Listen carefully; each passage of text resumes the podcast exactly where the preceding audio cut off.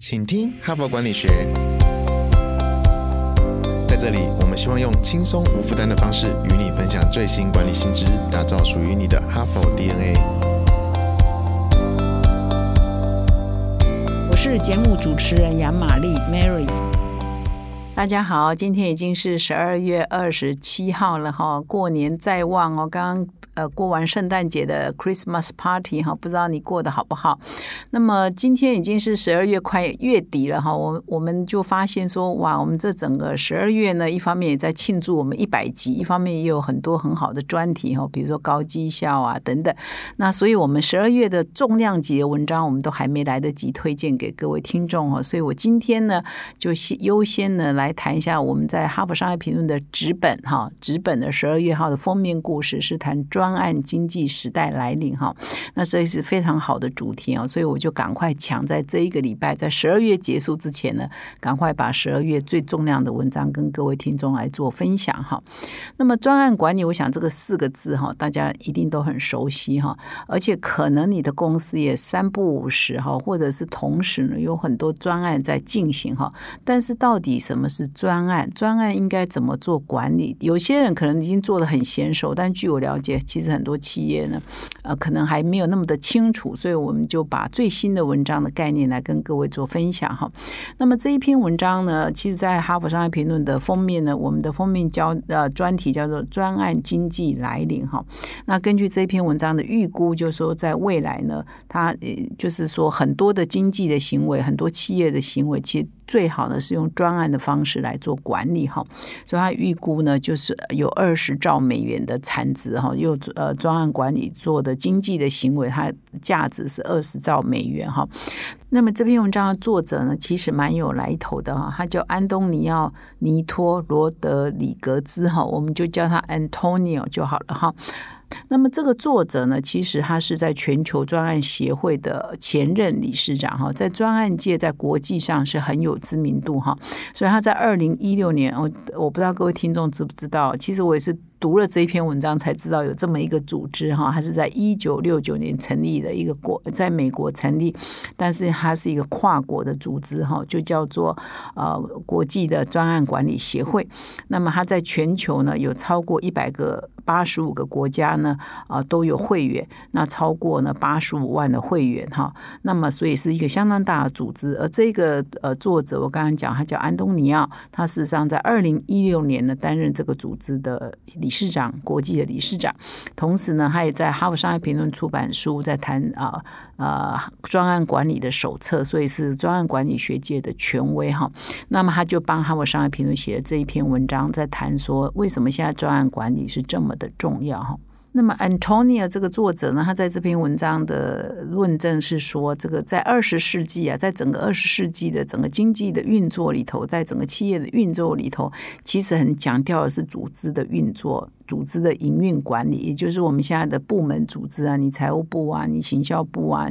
你业务部啊等等哈，就是各司其职哈，它创造了庞大的价值，提升了很多啊效率哈跟生产力哈。但是呢，呃，专案的重要性却越来越重要哈。那么为什么专案的重要性越来越大呢？那是因为跟整个网络的爆炸性的发展，整个产品的周期在缩短，整个 AI 整个科技的技术在快速的进展，迫使我。我们常常要应付很多新的变局，市场快速在改变，产品的生命周期在改变，呃，产品的服务对象在改变，市场在改变，所以我们就要快速的应变，所以组织呢就要快速的重组啊、转型啊，产品跟服务啊、跟市场都快速在改变，所以使得呢涉及涉及的很多的新的跨部门的运作都要重新调整哈，所以他在这里就讲说，如果是传统的营运活动，也就是涉及组织的运做啊是过去的营运方式哈，生财方式。那么现在及未来就涉及到组织的变动，也就是透过专案来呃破解原来的组织的模式呢，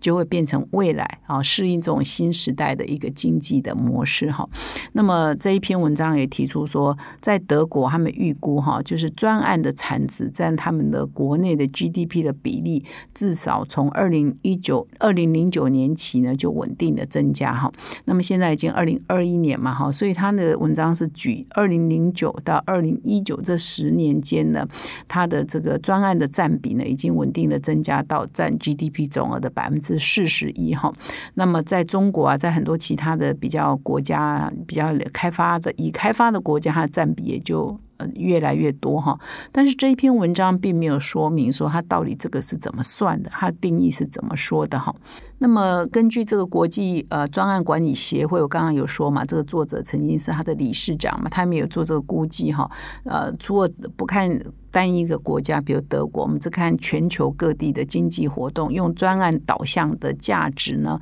也从二零一七年的十二兆美元成长到二零二七年预估可以达到二十兆美元哈。那么在这样的过程当中，约有八千八万人，八千八百万人呢会投入专案管理导向的工作哈。所以意思就是说，过去已经成长很快，未来呢也会成长，持续成长很快，越来越多的组织的。运作哈，企业的产值会用专案的方式来实现哈。那这里也举了一两个蛮有趣的例子哈，就是说呃，已经有很多公司产生一些变化。比如说，他举了一个这家公司，我曾经在二零零六年去拜访过，他是在呃，我曾经写过一本书叫《全球必修杜拜学》哈。那么那个时候，二零零六年那个时候，那个杜拜正当红，我曾经去杜拜采访他。有一家房地产开发商很有名，叫 Emma 哈。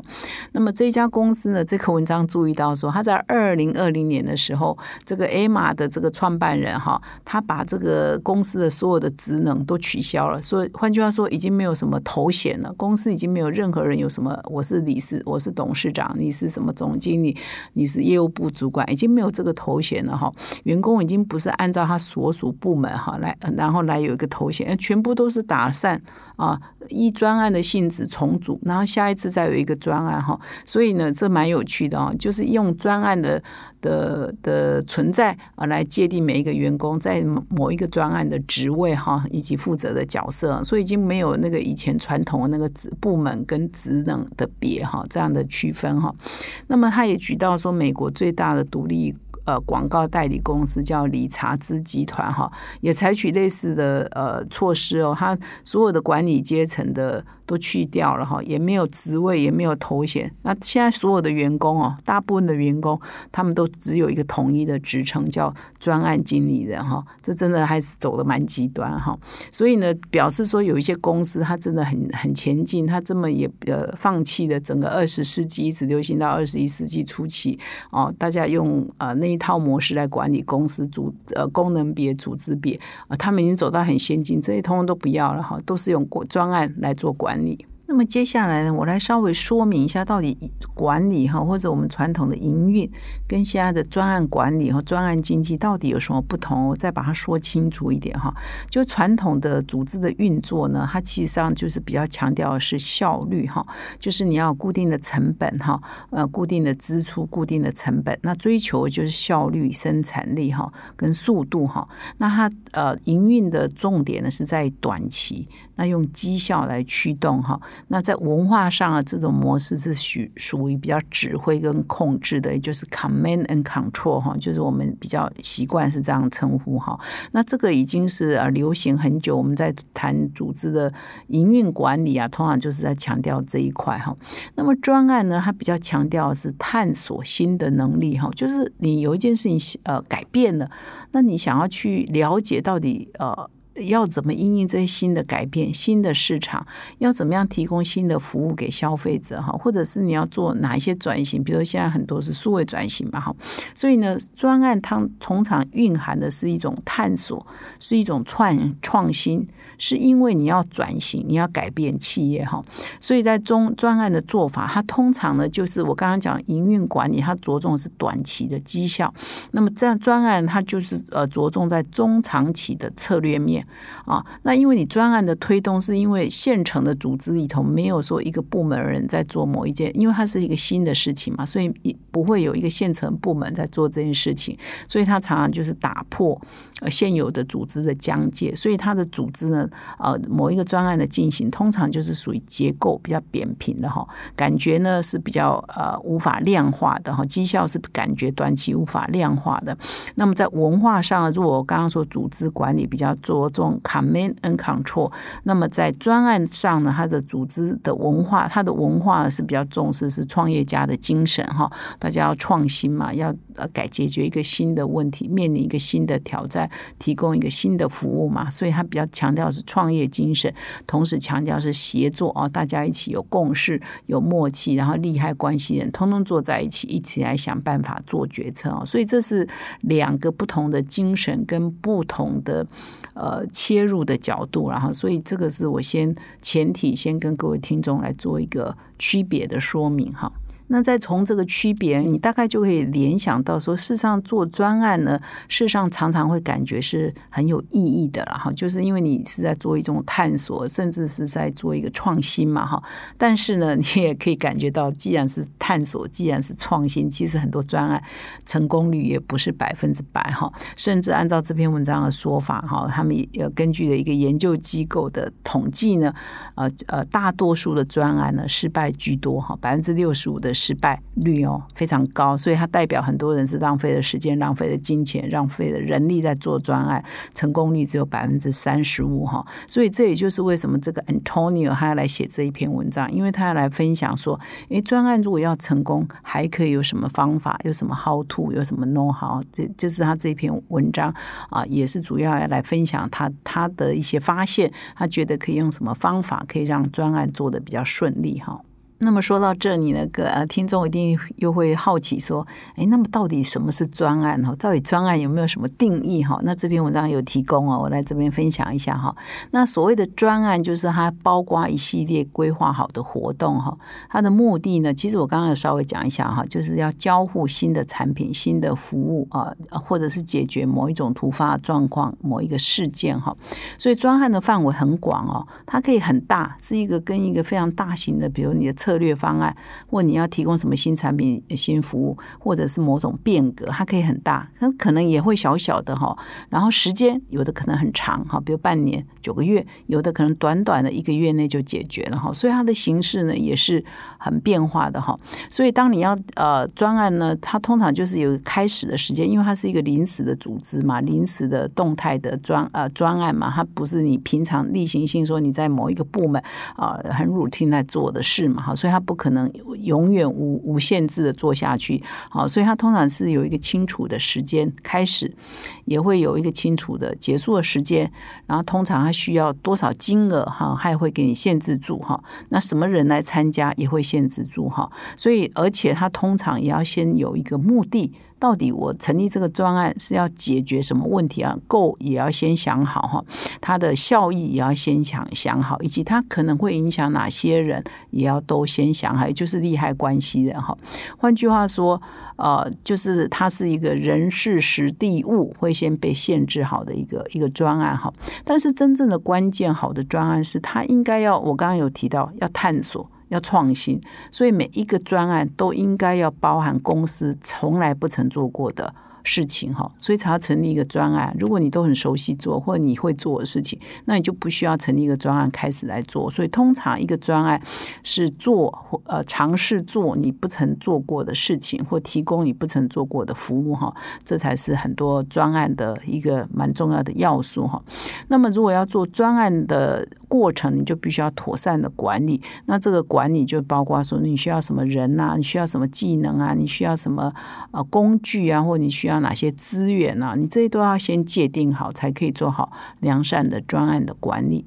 那么这一篇文章的作者就是全球在研究专案管理的权威嘛，哈，他也提出说，因为这个组织已经一九六九年就成立了，所以代表专案管理这个词绝对不是现在才有，而是五十年前、六十年前就有的概念嘛，哈。那所以一直发展到现在，到底专案管理的内涵呢？同样这几个字，project management，哈，专案管理，但是它内涵也产生了改变。比如说 Antonio 就说啊，其实专呃过去可能很真的很。呃，限定就是聚焦在你的人事、实地物啊，都要规划的非常严谨，然后在呃什么时间内要完成。但是它对于它的效益跟成果，在过去啊没有那么被强调。那么在现在呢，因为变动实在太快，过程当中你的目的哈啊，你的效益可能都会产生改变。当你还在做的时候，就产生改变。所以这个呢，必须要不断的滚动的调整。也就是说，你专案是啊，从事有一个很重要的元素是做你曾。从来不曾做过的工作嘛，哈，所以你最好在过程当中就也要不断的进行实验，反复的修正，哈，可能一开始是啊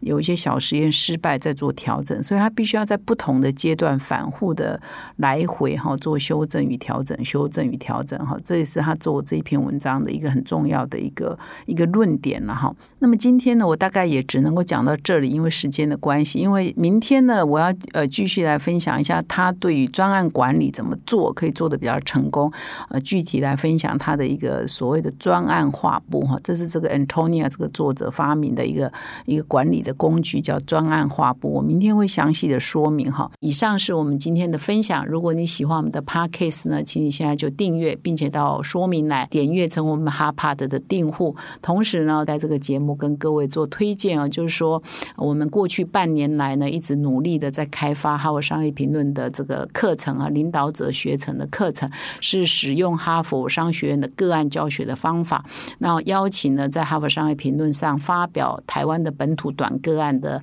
啊台全台的各大学的非常优秀的教授们来亲自授课哈。那我们即将啊第三期要开课，那么目前第四期呢开始预约招生哈，所以我们欢迎各位有兴趣的。听众呢，上我们的说明栏点击我们的连接呢，你就可以得到更多课程的资讯哈。那感谢啊各位的收听，我们明天再相会。